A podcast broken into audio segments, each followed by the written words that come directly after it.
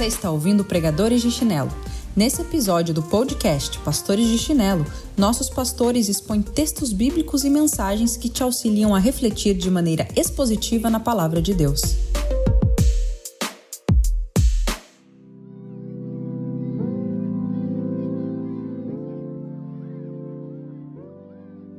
Olá, olá pessoal, aqui é o Alex Queiroz que está falando, eu falo diretamente de Brasília, sou pastor na Igreja Nova Capital e esse é mais um Pregadores de Chinelo para você. É uma breve mensagem. A nossa expectativa é que Deus abençoe grandemente a sua vida. E a mensagem, a breve mensagem que eu vou deixar hoje, ela é algo sobre uma doutrina que mudou a minha vida nesse ano. Eu não sei, você, às vezes você tem contato com a Bíblia, você vai nos cultos, é, você tem a vida transformada à medida que você ouve a palavra de Deus, mas eu quero te falar uma coisa.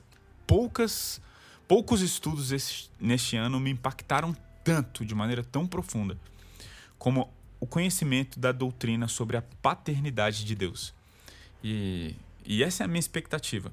É que ao final dessa mensagem, você mude o seu relacionamento com Deus. A, a minha expectativa é que você entenda, cara, eu não entendia dessa forma, eu não entendia a profundidade do que significa ser filho de Deus. E isso muda na prática, no seu dia a dia, o seu relacionamento com Deus. É, e eu queria começar com uma pergunta. Quando você erra, como é, você se sente em relação a Deus? Você é uma pessoa que fica frustrada ao ponto de evitar Deus? Você, em alguma vez no seu relacionamento com Deus, na sua caminhada com Deus, você caiu e falou: Nossa, Deus não deve dar a mínima para mim. Eu sou um pecador miserável mesmo. Nossa, Deus, Deus, ele certamente ele deve estar muito bravo comigo e, e você sente culpa e muitas vezes vergonha e fala: Nossa, eu tô com vergonha até de orar. E você não tem nem coragem de orar porque você fala: Deus deve estar muito bravo comigo e você acaba até evitando Deus. Isso já aconteceu alguma vez com você? Porque algumas vezes isso já aconteceu comigo.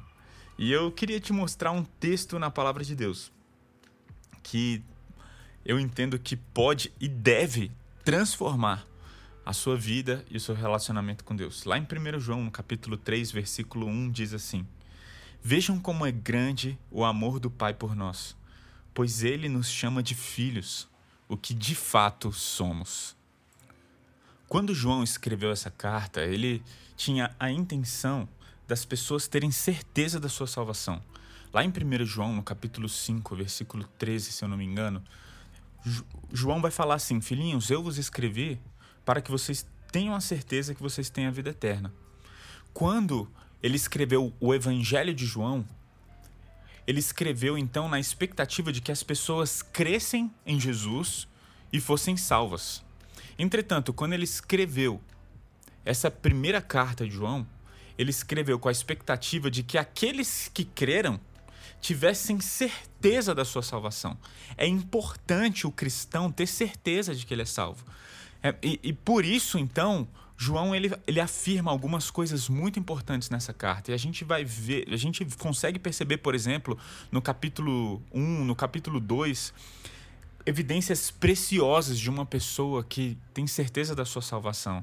A gente vai ver a certeza do perdão de Deus em Cristo Jesus no capítulo 1. A gente vai ver a doutrina da justificação saltando aos nossos olhos no capítulo 2, especialmente no início, onde João fala: Olha, filhinhos, mesmo que vocês pequem, quando vocês pecarem, lembrem-se, nós temos um advogado, Cristo Jesus, e ele é o nosso advogado, é ele que nos defende diante de Deus, porque ele é a propiciação pelos nossos pecados. A gente tem a certeza de que nós fomos aceitos por Deus por causa de Cristo Jesus. Então, e, e, João, nessa carta, ele mostra exatamente isso. Ele mostra verdades que nos levam, nos conduzem à convicção de que somos verdadeiramente salvos por Deus por meio de Cristo Jesus. E aqui, então, como a gente leu no capítulo 3, ele fala uma, uma verdade incrível. No, no versículo 1 do capítulo 3, ele diz: Vejam como é grande o amor do Pai por nós, pois ele nos chama de filhos, o que de fato somos. Deixa eu te fazer uma pergunta. Se eu falar para você que em Cristo você está justificado diante de Deus, isso é o bastante para você?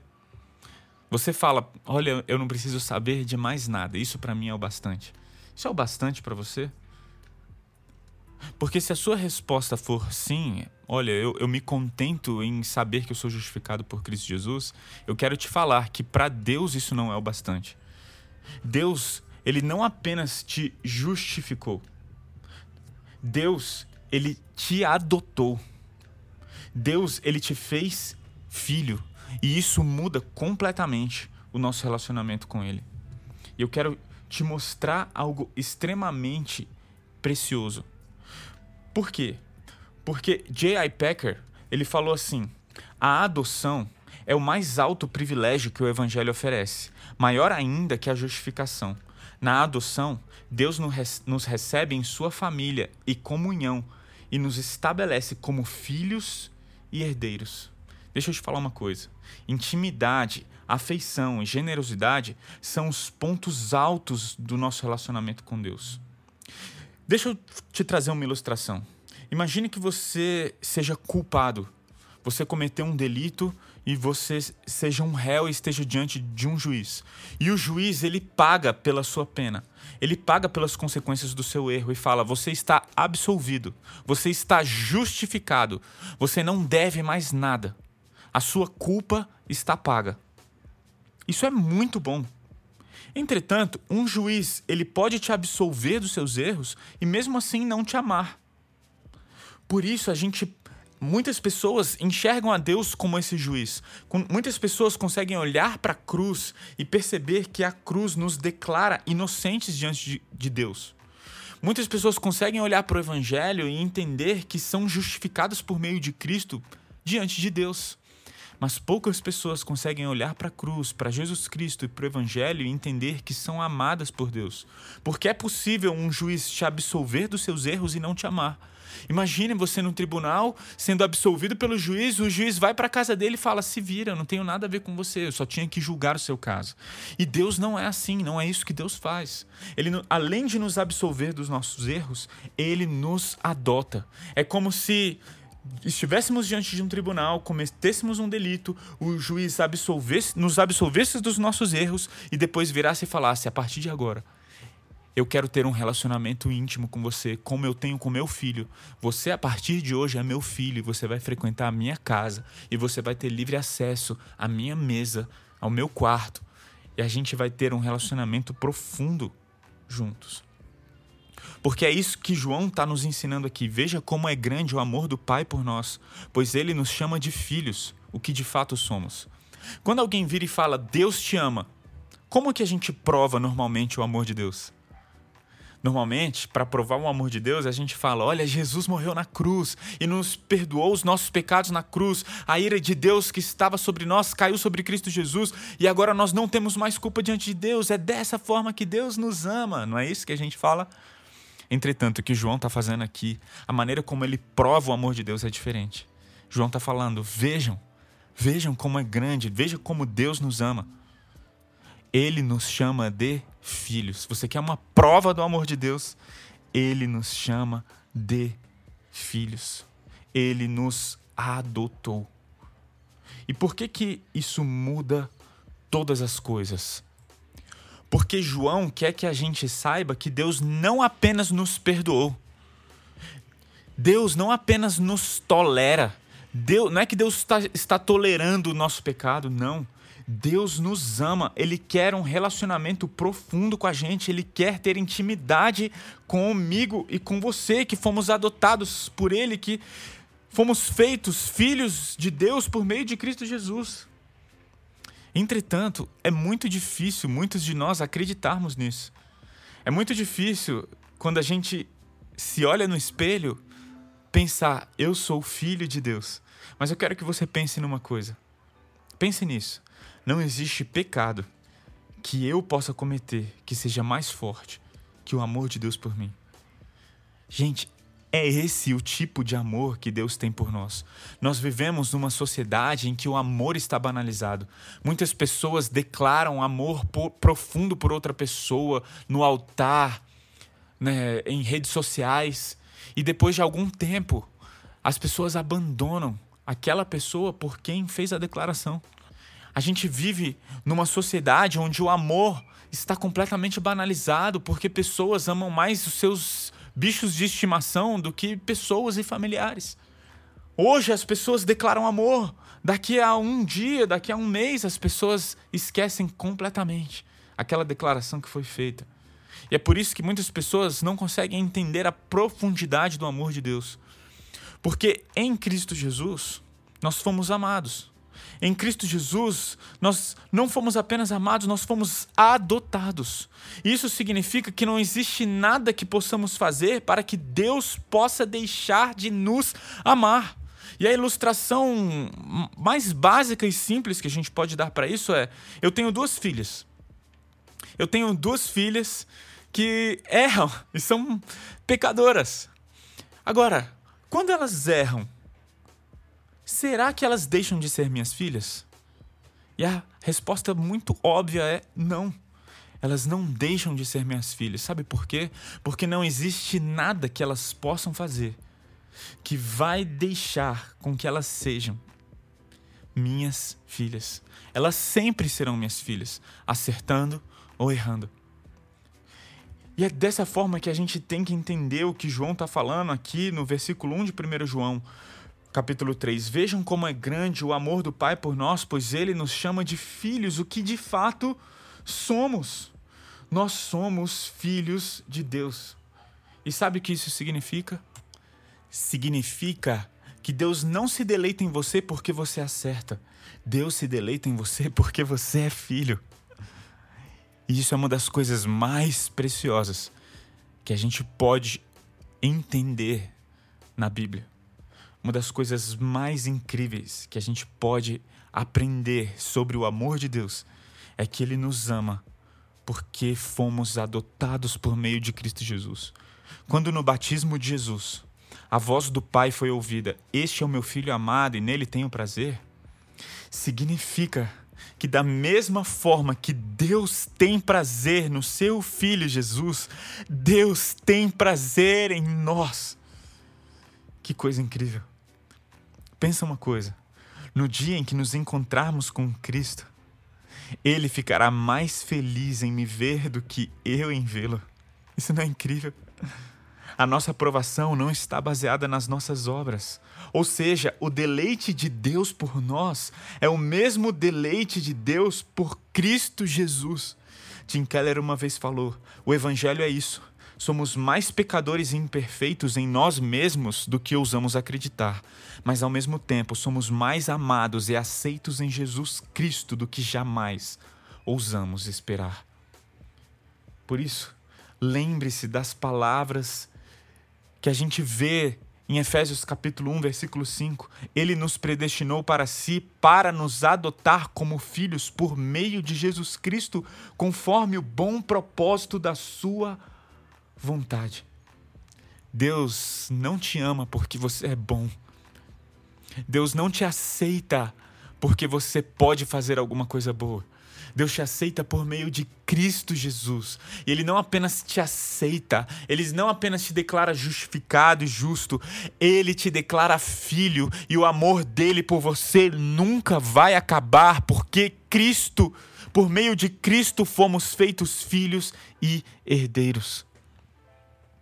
Muitas pessoas, ao ouvirem que Deus é nosso Pai, não conseguem perceber a intimidade e o amor envolvido nessa relação. Deus, ele não quer apenas te livrar da culpa dos seus pecados. Deus não, não quer apenas te livrar, te livrar da vergonha do pecado. Deus, ele quer que você perceba o quanto você é amado por causa de Cristo. É dessa forma que Deus nos ama. Por isso eu volto a te perguntar: entender que na cruz você é justificado por meio de Cristo Jesus é o bastante para você? A gente sempre vai ressaltar a beleza e a grandiosidade que é a justificação por meio de Cristo Jesus. Mas isso não deve ser o bastante para você, porque isso não é o bastante para Deus. Ele quer mais para nós. Ele quer um relacionamento mais profundo. Por isso, todas as vezes que você cometer um pecado, lembre-se disso. Deus, ele te ama. Sabe por quê? Porque em Cristo Jesus você foi adotado e você é filho. Por isso, neste exato momento, eu quero que você que está ouvindo essa mensagem pense: você cometeu algum pecado? A pior coisa que você pode fazer é se afastar de Deus por vergonha ou por culpa. Sabe por quê? Porque tudo que o seu pai quer ouvir é: Papai, me perdoa. Eu sei que é a milésima vez, mas eu tô aqui. Eu fico pensando, porque eu tenho uma filha de quatro anos e outra de um ano. E elas erram, às vezes elas erram repetidamente no mesmo erro, todos os dias no mesmo erro. E sabe o que é incrível? A última coisa que eu quero na minha vida é que elas se cansem, se for preciso. Eu quero que elas se cansem, eu nunca quero que elas se cansem de pedir perdão. Eu sempre vou estar de braços abertos falando: minha filha, vem cá. Você errou, eu vou estar aqui para mostrar o para te disciplinar, para mostrar o quanto que eu te amo e para mostrar para você que eu nunca vou deixar de te amar. Você é minha filha, eu vou acompanhar você. E por isso quando a gente peca, vai até Deus, você cometeu um pecado, você errou essa semana, você cometeu, cometeu uma atrocidade pela centésima, milésima vez, não importa. Deus está neste momento de braços abertos falando: "Você é meu filho em Cristo Jesus Jesus você foi adotado. Eu me lembro muito de um professor no seminário que falava: Deus nunca se cansa dos nossos novos recomeços. Sabe por que, que ele não se cansa? Porque em Cristo Jesus nós fomos adotados e por sermos filhos, somos amados. A pior coisa que a gente pode fazer é agirmos como filhos adotados e ingratos. Às vezes nós agimos dessa forma, como filhos ingratos. A gente se relaciona com o Pai por causa do que Ele pode dar. Ah, nós fomos salvos por Cristo Jesus. Nós temos a certeza da salvação porque nós somos sal salvos por causa daquilo que Cristo fez. Então eu tenho certeza da minha salvação. Eu estou com vergonha aqui do que eu fiz diante de Deus, mas eu tenho certeza da minha salvação. Deus não quer apenas que você tenha certeza da salvação. Deus quer que você tenha certeza do quanto Ele quer se relacionar com você. Ele quer ter um relacionamento de intimidade. E a cruz mostrou que podemos ter a certeza de que Deus está de braços abertos, porque é isso que Cristo Jesus fez. Ele nos justificou, sim, mas ele também nos adotou por meio de Cristo. Por isso, pare de achar que Deus não quer te ouvir porque você pecou. Tudo que Ele quer é que você, filho de Deus, vá até Ele. Pela centésima ou milésima Deus, vez e fale: Deus, eu tô aqui pela centésima vez. Você pode me perdoar? Porque nós somos declarados justos por meio de Cristo Jesus. Se confessarmos os nossos pecados, Ele é fiel e justo para nos perdoar e purificar os nossos pecados. Ele é capaz de fazer isso. Por isso, pare de buscar a Deus apenas para se livrar da culpa e comece a buscar a Deus para ter intimidade em um relacionamento. A doutrina da adoção muda tudo. Eu me lembro uma vez que eu fui fazer a minha filha mais velha dormir e a gente leu a Bíblia, nós oramos e depois da oração, às vezes ela pega no sono. Só que daquela vez ela não tinha pegado no sono. Então eu falei amém, ela estava lá e ela de repente ela vira para mim e fala: "Papai, me abraça, papai. E eu abracei minha filha. E eu fiquei abraçado com ela até ela dormir. Ela agarrou no meu braço e deitou em cima da. colocou a cabecinha dela em cima da minha mão. E depois que ela pegou no sono, eu saí devagarinho, bem devagarinho, para que ela não acordasse. E eu fiquei imaginando, eu acho que ela não tem ideia do quanto que eu amo isso. ela não faz ideia do quanto que foi especial ela falar: "Papai, me abraça, eu quero dormir abraçada com você". Ela não faz ideia. Eu acho que a gente não faz ideia do quanto Deus é capaz de se deleitar em nós por causa de Cristo Jesus. Nunca se esqueça as palavras que Jesus disse para Cristo Jesus, seu filho. Ele também disse para nós: Você é meu filho amado, e em você eu tenho prazer. Não é porque você é bom, não é porque você faz tudo certinho, é porque você é o meu filho. Para de olhar para a oração como uma tarefa e comece a olhar para a oração como uma oportunidade de falar com aquele que te ama mais do que todas as pessoas dessa terra. Eu não sei você, mas compreender a doutrina da adoção e o amor de Deus envolvido por causa do que Cristo Jesus fez mudou o meu relacionamento com o Pai. E o meu desejo de todo o coração é que você também possa ter o seu relacionamento com Deus mudado e transformado. Em nome de Jesus.